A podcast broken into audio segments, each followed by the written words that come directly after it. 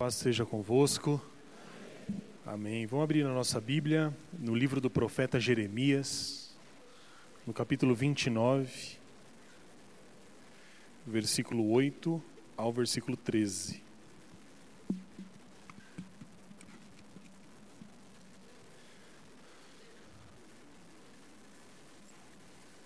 Jeremias 29, 8 é o texto do nosso culto de hoje, da pregação da palavra. Amém? Nós já oramos algumas vezes, mas vamos orar agora especificamente pela palavra. Curve seu semblante, feche seus olhos. Ore para que Deus fale com você, com o irmão que está do seu lado, para que Deus fale conosco. Amém? Senhor Deus, nós oramos agora para que o Senhor fale conosco por meio da Sua palavra. Que cada palavra, Pai, dita, nesse momento, seja a palavra fiel à Sua palavra, seja uma palavra fiel às Escrituras e que traga edificação para cada um de nós. Que o Senhor possa fortalecer a nossa fé, dar o sustento que cada um aqui necessita e que por meio da exposição da Escritura nós sejamos abençoados. Assim nós oramos no nome de Jesus Cristo, seu Filho. Amém. Amém. Diz assim a palavra de Deus, então, livro do profeta Jeremias 29, 8 ao versículo 13. Porque assim diz o Senhor dos Exércitos, o Deus de Israel: Não vos enganem os vossos profetas que estão no meio de vós, nem os vossos adivinhos, nem deis ouvidos aos vossos sonhadores, que sempre sonham segundo o vosso desejo porque falsamente vos profetizam eles em meu nome, eu não os enviei, diz o Senhor.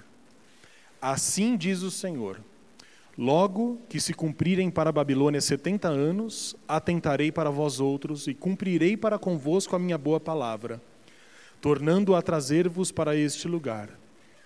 Eu é que sei que pensamentos tenho a vosso respeito, diz o Senhor.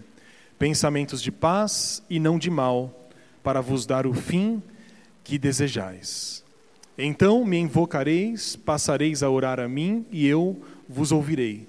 Buscar-me-eis e me achareis, quando me buscardes de todo o vosso coração. Amém. Meus irmãos, muito importante para que a gente consiga entender as aplicações para a nossa vida prática, é importante que a gente entenda o que está acontecendo aqui nesse trecho tão importante das Escrituras. Se você olhar para esse texto, existem pelo menos três versículos, do 11 ao 13, que são muito conhecidos por nós. O versículo 11 que diz sobre os pensamentos de Deus a nosso respeito, que são pensamentos de paz e não de guerra e não de mal, perdão. O, o versículo 12 que diz: Então vocês vão me invocar, passarão a orar. E talvez o mais famoso dele, que é o versículo 13, que é: Buscar-me-eis e me achareis quando me buscardes de todo o vosso coração. Mas para que esse texto seja mais rico, para que nós possamos tirar dele ensinamentos para a nossa vida, é fundamental que a gente entenda o que está acontecendo aqui, o que, que o profeta Jeremias está dizendo, quais eram as lutas que o povo de Deus estava passando aqui. Então, o povo de Judá, nesse momento, que é o povo de Deus, o povo de Israel, estava sendo ameaçado por um grande império da época chamado Babilônia, o Império Babilônico. O Império Babilônico ele representa é, um império pagão, representa um sistema de cultura, de poder, de costumes que são diferentes daquilo que Deus tem para o seu povo. E esse império da Babilônia era o império real, o império babilônico, e ele estava ameaçando uh, o povo de Judá. Pois bem, enquanto havia essa ameaça, é interessante que muitos profetas do povo de Judá, ou seja, profetas que deveriam falar segundo a vontade de Deus, esses profetas profetizavam, segundo o texto que nós vimos, não segundo Deus, mas profetizavam segundo as suas próprias vontades. E mais do que isso, profetizavam segundo a vontade de quem estava ouvindo. Está dando para compreender? Então, ao invés de falar o que Deus de fato tinha a dizer, esses profetas queriam, de algum modo, serem agradáveis às pessoas e trazer só boas notícias. Mas o papel do profeta, principalmente o profeta aqui que nós vemos do Velho, do Velho Testamento, geralmente o papel do profeta era um papel ingrato, não? Era um papel que trazia às pessoas a exortação, trazia também a consolação, ou seja, o profeta trazia boas notícias, mas o profeta ele trazia as notícias verdadeiras e muitas vezes essas notícias eram de repreensão. E tinha um profeta, depois você lê na sua casa, lá no versículo 28, chamado Ananias. E esse profeta, ele veio com a boa notícia. Então ele disse assim para o povo: Olha só, assim diz o Senhor dos Exércitos Daqui dois anos, logo logo, vocês ficarão livres desse povo da Babilônia. Olha que boa notícia. Imagina você estar tá sendo ameaçado por um grande império, ameaçado com o exílio, ou seja, você seria tirado de Jerusalém e jogado para outro lugar. E aí vem um profeta de Deus e diz assim: logo, logo vocês serão libertos. Mas Jeremias, ele declarava com a mesma convicção o contrário.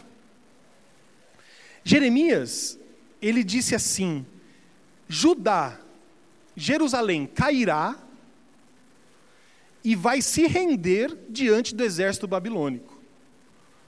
Que diferença de profecia, não? Com quem que a gente fica? Com o profeta de Deus ou com o profeta dos homens que apesar de trazer notícias aparentemente boas, não são as notícias de Deus. E como nós vemos no texto, e depois eu convido você a ler, Jeremias estava certo. O povo de Judá, ele não foi liberto da, da Babilônia depois de dois anos. Na verdade, em 597 antes de Cristo, a cidade de Jerusalém caiu. Ou seja, a profecia de Jeremias era a profecia verdadeira. E os líderes da nação de Judá foram todos exilados. Então quero que você entenda isso. Você tem o povo de Judá. Esse povo de Judá, ele é feito cativo pela Babilônia, ou seja, a Babilônia invade, toma aquele lugar, e os líderes da nação de Judá, de modo muito vergonhoso, são mandados para a Babilônia. E em Judá, o povo fica ali sozinho, sendo governado por um representante do império inimigo. Mas o mais interessante é que, uma vez estabelecidos ali, ou seja, uma vez estando no exílio, Jeremias escreve uma carta a todos os exilados. E essa carta também traz uma certa surpresa, porque a carta ela traz algo que talvez aquele povo não concordasse, ou aquele povo não esperasse. Imagina que você está no exílio, que carta você espera receber do profeta de Deus? Olha, os seus sofrimentos vão acabar logo, logo. Olha o que Jeremias escreve, dá uma olhada no versículo 5 do capítulo 29, por gentileza. Jeremias diz assim ao povo: Construam casas e habitem nelas, no exílio, hein? Plantem pomares e comam o seu fruto. Tomai esposas e gerai filhos e filhas. Tomais esposas para os vossos filhos e dai vossas filhas a maridos, para que tenham filhos e filhas. Multiplicai-vos e não vos diminuais. Procurai a paz da cidade para onde vos desterrei, e orai por ela ao Senhor porque na sua paz, ou seja, na paz do Senhor, vós tereis paz.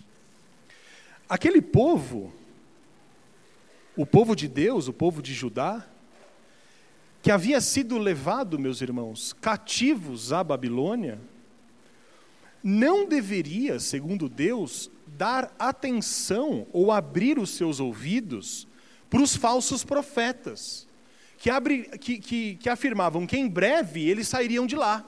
Ao contrário, O profeta de Deus, Jeremias, disse o seguinte: vocês não vão sair daqui rapidamente. E como nós vemos na história, foram 70 anos de exílio na Babilônia. 70, até que Deus permitiu com que o povo voltasse para recomeçar a construção do templo. Ao invés de ouvir, e, e, e Deus diz, é, e aí você depois você pode ler, é, ao invés de ouvir os sonhadores que só sonhavam coisas boas, ao invés de ouvir os profetas que só falavam coisas boas, mas que não eram de Deus, Deus diz assim: ouçam o meu profeta. E Jeremias disse assim: Vocês estão exilados, vocês estão fora da sua terra, e o conselho, a orientação de Deus para vocês é: fiquem quietinhos aí, construam casas, se casem, deem-se em casamento, plantem, comam, multipliquem-se, não diminuam, e orem por essa terra que eu coloquei vocês, e a paz de Deus estará com vocês também. Deus diz, no versículo 8, eu queria que você olhasse aí, 29, 8, uma coisa interessante. Deus diz assim: Porque assim diz o Senhor dos Exércitos, o Deus de Israel: Não vos enganem os vossos profetas que estão no meio de vós, nem os vossos adivinhos, nem dei ouvidos aos vossos sonhadores que sempre sonham segundo o vosso desejo. O que Deus está dizendo aqui é que esses sonhadores que estavam no meio do povo, eles sonhavam segundo o desejo deles, ou segundo o desejo do povo, que era sair daquela terra, e não segundo os planos de Deus.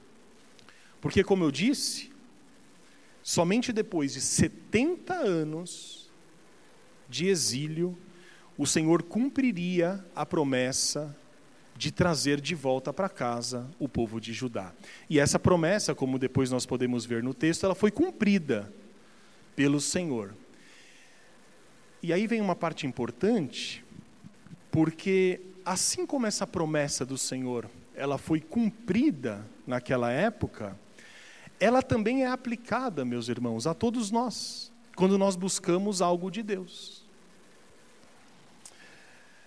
A promessa de Deus para eles e para nós está aqui no versículo 11. Acompanhem comigo. Eu é que sei, Deus diz, que pensamentos tenho a vosso respeito, diz o Senhor.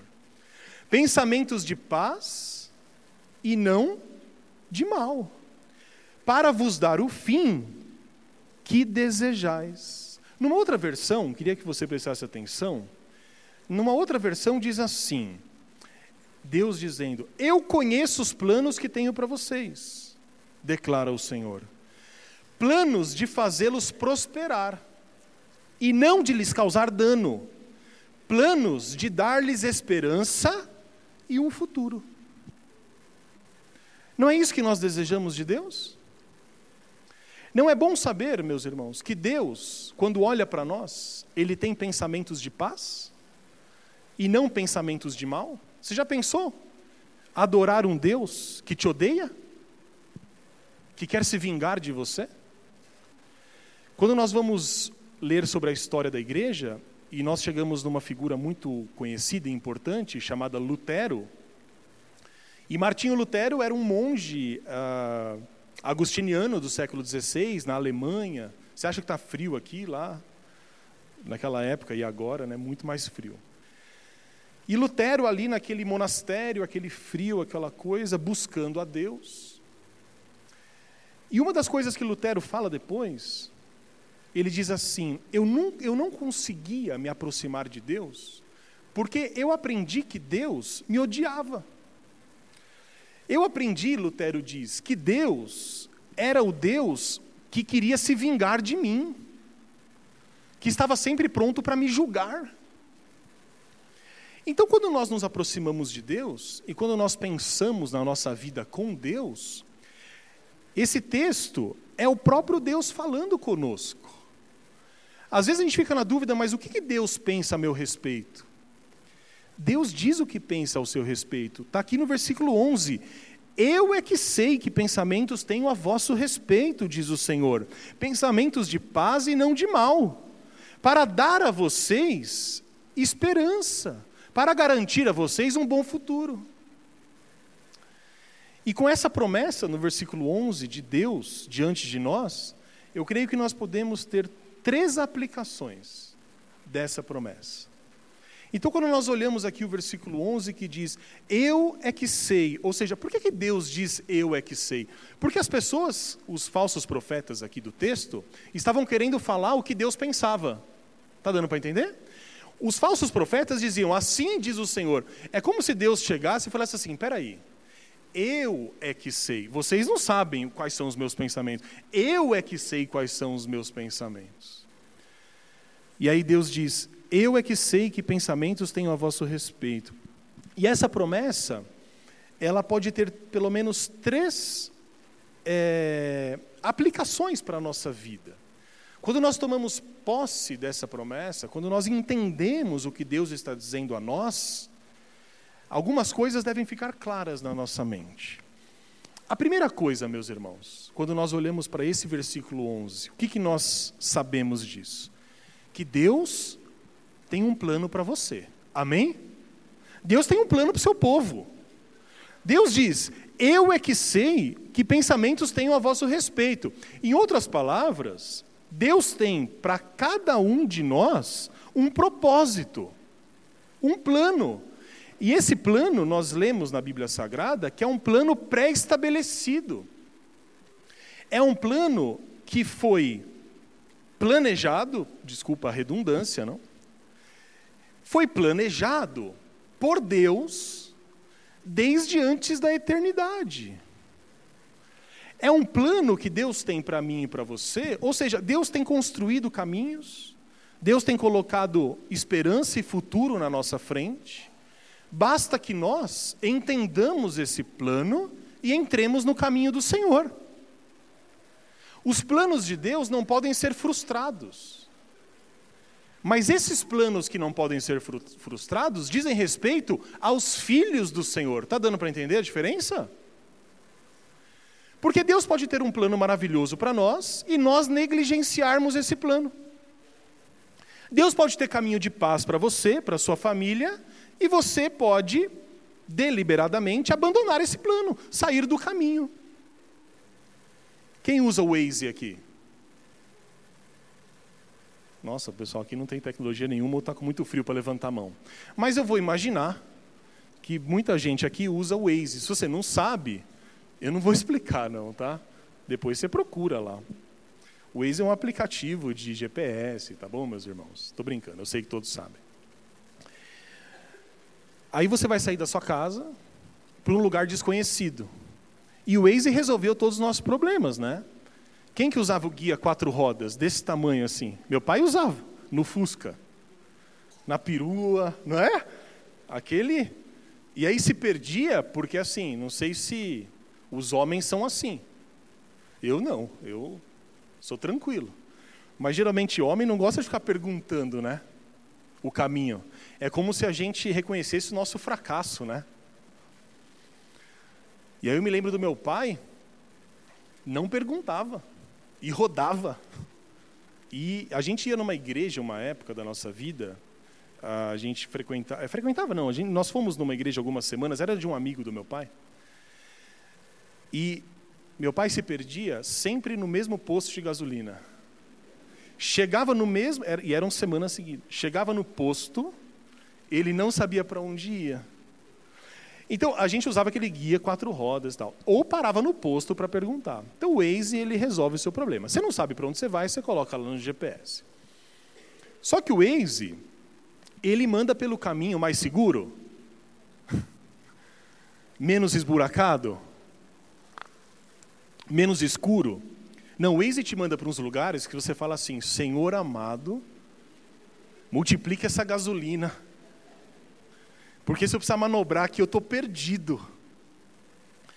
O Waze te manda para o caminho mais curto. Então você tem que ficar atento, verificar e tudo mais, né? Então, existe um caminho que é o caminho seguro, que é o caminho de paz. E esse caminho, quando Deus traça para nós, ele depende da nossa obediência a Ele. Agora, existe um caminho que é um caminho mais curto, como acontece no GPS. E você fica atraído pelo caminho mais curto, porque ao invés de chegar em meia hora, eu chego em 20 minutos. Mas esse caminho mais curto é um caminho que Deus não preparou para você. E é um caminho em que você estará sozinho. O que Deus faz para os seus filhos é dar a cada um de nós, de acordo com a sua bondade e misericórdia, um caminho para ser traçado. E esse caminho está explicado na Bíblia Sagrada. A Bíblia Sagrada o tempo todo diz: se permanecerdes em mim, eu permanecerei em vós. Se vocês se achegarem a mim, eu me achegarei a vós. Se vocês ouvirem os meus conselhos, os seus caminhos serão abençoados. Portanto, os planos de Deus para nós são planos de paz. Mas às vezes a gente se desvia desses planos através da desobediência, através da nossa própria cabeça. Não, não, eu quero fazer o que eu quero. Mas o caminho que Deus traçou é um caminho reto. A Bíblia Sagrada diz assim: que os caminhos do Senhor, olha que coisa linda que Provérbios traz, os caminhos do Senhor são caminhos de delícias, e todas as suas veredas são veredas de paz. Mas a gente olha às vezes esse caminho e a gente fala, ah, é muito estreito, né? E aí a gente busca o caminho mais curto, a gente busca o caminho que Deus não preparou para nós. Então, o que Deus diz, meus irmãos, para nós, é que Ele tem um plano e um propósito para as nossas vidas. Ele tem um plano pré-estabelecido. Davi diz assim: Todos os meus dias foram escritos na palma das mãos de Deus. E como são agradáveis para mim essas palavras, Davi diz. Isso significa, meus irmãos, que a vida de quem pertence a Deus não acontece nada por acaso nada por acaso. Para muitas pessoas, os fatos da vida são meros acidentes. Já viu gente dizer assim? Não, são coisas do destino, meros acidentes. Não é assim que a Bíblia nos ensina. A vida que Deus tem para nós não é uma vida sem sentido, que as coisas vão acontecendo ao acaso, de modo aleatório. Mas, como eu disse, a vida do Filho de Deus é uma vida que Deus estabeleceu propósito. E nós vemos nesse texto que Deus tinha planos para aquele povo que estava exilado. Da mesma forma, Deus tem planos para todos nós hoje. Basta que nós estejamos atentos à voz de Deus. E aí às vezes a gente fala assim: bom, mas como que eu posso ouvir a voz de Deus? É só ouvir o que ele fala na Bíblia.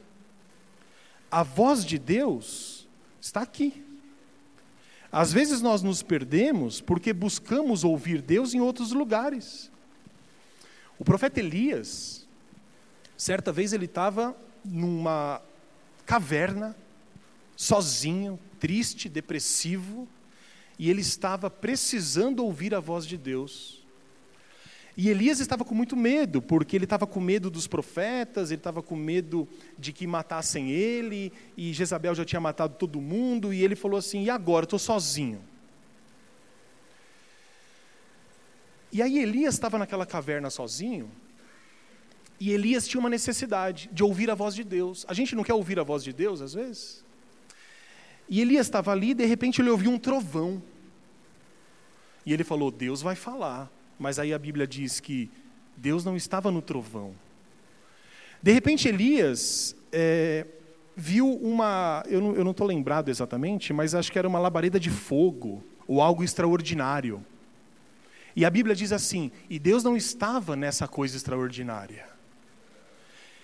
Sabe o que isso nos ensina? Que às vezes nós tentamos ouvir a voz de Deus onde Ele não está.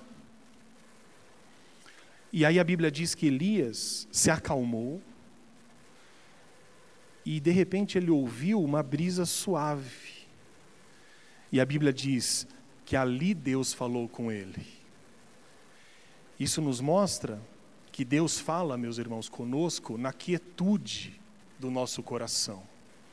Deus não fala no meio da bagunça. Deus não fala conosco no meio da multidão.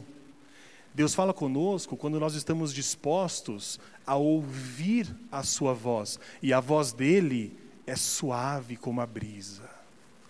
Por isso que Jesus, muito sabiamente, como sempre, diz assim: Quer ouvir a voz de Deus? Entra no teu quarto, tranca a tua porta. Ore ao teu pai que está em secreto, e o pai que te ouve em secreto te recompensará. Meus irmãos, o segundo aspecto. Então, o primeiro é que Deus tem planos para as nossas vidas. O segundo aspecto que nós vemos nesse versículo 11 é que, além de ter planos, Deus diz que conhece os seus planos. Ou seja, Deus tem conhecimento dos seus próprios planos. Você já parou para pensar como que alguém poderia bolar um plano que lhe fosse desconhecido? Quando a gente bola um plano, quando a gente organiza alguma coisa para fazer, a gente conhece o que a gente está pensando. Você sabe que Deus não necessariamente divulga os seus planos, mas que Ele conhece todos, Ele conhece. Se os pais, por exemplo, costumam fazer planos para os seus filhos, antes às vezes dos filhos nascerem, quanto mais Deus faz planos a nosso respeito. Então, às vezes, a gente fica meio angustiado porque nós não reconhecemos os planos de Deus, ou porque talvez Deus não os divulgue é, de modo assim, fazendo grandes propagandas, né? Mas, mesmo sem saber os planos que Deus tem para mim e para você, nós podemos descansar nele, porque ele tem um plano e é conhecedor de todas as coisas. E por fim, ainda nesse versículo 11, nós chegamos talvez à grande consolação dessa promessa. Diz assim o texto: Eu é que sei que pensamentos tenho a vosso respeito, diz o Senhor. Pensamentos de paz e não de mal. O que nós podemos entender aqui é que Deus tem planos, Ele conhece esses planos, e esses planos para nós são bons. São bons planos. Ora, se nós entendêssemos isso, a gente não ia descansar mais em Deus? Não íamos estar menos ansiosos com o futuro, com o dia de amanhã? Jesus, certa vez, ele disse assim: Por que, que vocês andam ansiosos quanto ao futuro, ou quanto à vez de vestir ou comer? É, por mais que vocês se esforcem, Deus diz, vocês não podem ah, aumentar um centímetro das vossas cabeças. O que, que o que, que Jesus está dizendo ali? Que a ansiedade, ou seja, a ansiedade excessiva, é algo que não combina com o Filho de Deus. Porque quando nós confiamos em Deus e sabemos que Ele tem um plano para a nossa vida, um plano para o nosso futuro, um plano para a nossa família, nós descansamos nele. Amém, meus irmãos? E nós descansamos porque Deus revela o caráter do seu plano. Talvez nós pudéssemos ficar um pouco receosos se Deus dissesse assim: Eu sei os planos que tenho a vosso respeito. E eu não vou dividir com vocês quais são esses planos. Eu é que sei, depois vocês vão ver. Aí a gente vai ficar com medo falar, puxa, e agora? O que, que vai acontecer? O que, que vai, né? Meu filho fez aniversário esses tempos atrás aí, esses dias, e ele queria saber o que ele ia ganhar de aniversário. E a gente não conta, porque é surpresa, não é? Mas ele estava muito ansioso. E aí ele fez uma pergunta que eu pude responder. Ele falou assim: não é roupa, não, né? Aí eu disse: não. Aí ele descansou no plano. Ele não sabia, mas para ele, ele ia ganhar algo bom, porque não seria roupa. Então, nós não sabemos os planos, tintim por tintim, do que Deus tem para nós. Porque o apóstolo Paulo diz assim em Romanos 1,18: o justo viverá por fé. E quando nós vivemos por fé, essa fé faz com que a gente descanse nos planos do Senhor. Essa fé tira a nossa ansiedade. Ela faz com que a gente coloque as nossas angústias e o medo do futuro nos braços do nosso Senhor. Por isso que Deus diz assim: Eu sei quais planos tenho a vosso respeito e eu vou contar quais são esses planos. São planos bons, são planos de paz são planos que não trazem prejuízo, dano, maldade, mas são planos bons que você vai aproveitar. Basta confiar em mim. Só que esses exilados na Babilônia, talvez eles tenham tido alguma dificuldade em crer que os planos de Deus eram bons, assim como nós temos às vezes. Às vezes você olha para a sua vida e as coisas ruins estão acontecendo e você não tem perspectiva de melhora, e aí você fala assim: bom, mas como que os planos de Deus são bons para mim? A gente tem dificuldade às vezes de crer assim. Agora imagina esses exilados da Babilônia. Quando eles ouviram do profeta Jeremias assim: os planos de Deus para vocês são planos bons, provavelmente alguns tiveram dificuldade de aceitar isso. Eles estavam longe de casa, estavam cativos, numa terra estranha. Eles não podiam cultuar a Deus como cultuavam em Jerusalém, eles estavam longe do templo, eles tiveram o templo destruído, saqueado, as suas casas, os seus bens foram espoliados, foram, eh, tiveram as, as, suas casas, como que é o nome que se diz? É, é, tomadas, tem, tem um nome para isso, esqueci. É, saqueadas, não, mas tem um, tem um nome técnico aí quando, quando tiram lá suas desapropriadas. Foram desapropriados das suas casas. Então, quando eles ouviram Jeremias dizendo assim, Deus tem planos bons, talvez a incredulidade tenha entrado no coração deles. Mas Deus estava, meus irmãos, assim como Ele está em relação a nós, determinado a dar para eles esperança e um bom futuro. Mas essa esperança e esse bom futuro viria na hora certa. Não no tempo dos homens, não no tempo daqueles sonhadores que diziam, logo, logo, hein, daqui dois anos vocês vão voltar. Não. Mas o plano de Deus, que se cumpriu naquele povo, se cumpriu no tempo de Deus. Sim, a espera foi um pouco maior. Talvez não tenha sido no tempo que eles esperavam, mas quando Deus cumpre aquele plano, eles podem olhar para trás e dizer: Senhor, a tua boa vontade para conosco não tarda, não falha, porque o Senhor vem sempre na hora certa. Meus irmãos, o que, que nós podemos aprender com isso? O que, que a gente pode concluir com essa história? Que os planos de Deus para nós, a nosso respeito, são planos bons. Pensamentos de paz. Planos de fazer com que nós prosperemos.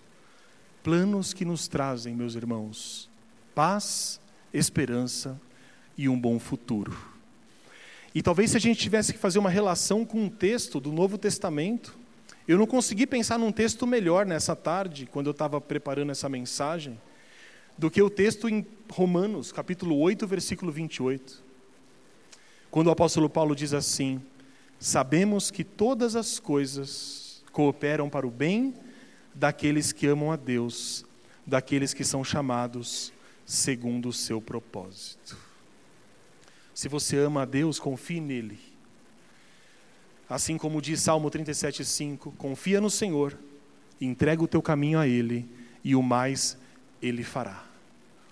Se as coisas estão demorando, saiba que os pensamentos de Deus ao seu respeito são pensamentos bons, de paz e de um futuro cheio de esperança. E as coisas irão acontecer na sua vida, irão acontecer na sua família. As portas que você tanto deseja estarão abertas se nos mantivermos no caminho que Deus tem preparado para nós num caminho de obediência e de consideração à Sua santa palavra.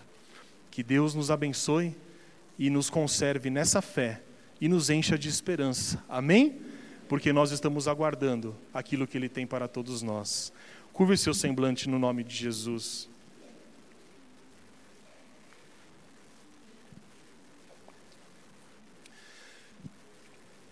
Bendito seja Deus. Com o semblante curvado, vamos orar a Deus nesse momento. Ore a Deus e diga a Ele sobre aquilo que você compreendeu dessa palavra. Pai amado, nós reunidos aqui, louvamos o Teu nome e aprendemos, Pai, hoje, mais uma vez, de que o Senhor tem planos a nosso respeito. O Senhor tem um propósito para as nossas vidas. Nós não estamos vivendo ao acaso, de modo aleatório, levados pelas ondas de um lado para o outro, ah, sem nada que nos firme. Não, nós não vivemos assim. Mas nós vivemos ancorados, Pai. Nós vivemos presos a tua santa palavra e a tua boa vontade. Pai amado, hoje nós aprendemos que os pensamentos que o Senhor tem para nós são pensamentos de paz, os planos são planos bons. São planos para que nós alcancemos o fim que nós desejamos, ou seja, o Senhor tem coisas boas para nós, hoje e também no futuro. Que o Senhor possa nos sustentar e nos ajudar nesse caminho. Que não sejamos tentados, Pai, a pegarmos os atalhos e os caminhos mais curtos, em que o Senhor não tem preparado para nós, mas que nós possamos reconhecer a cada dia, a cada oração, a cada leitura da palavra, a cada vez que nós ouvimos a tua palavra sendo pregada, que a gente possa reconhecer os seus caminhos para que nós possamos andar por ele e se por acaso nós estivermos, Pai, num caminho escuro, que a tua presença sirva como um farol para nos dar direção. Se estivermos perdidos, Pai, hoje, se não soubermos para onde iremos, se, se, se tivermos dúvidas sobre qual caminho percorrer, que o Senhor apareça como um farol por meio da Sua santa palavra e nos dê a direção que nós tanto precisamos. Reconhecemos que o Seu tempo, muitas vezes não é o nosso tempo, ajuda-nos a termos paciência, renova a nossa paciência, para que saibamos esperar. E quando o fim que o Senhor tem preparado chegar até nós, que nós possamos estar com os corações gratos a Ti, porque sabemos que o Senhor é bom e a Sua misericórdia dura para todos sempre. Assim nós oramos no nome de Jesus Cristo, Seu Filho. Amém. Senhor. Amém.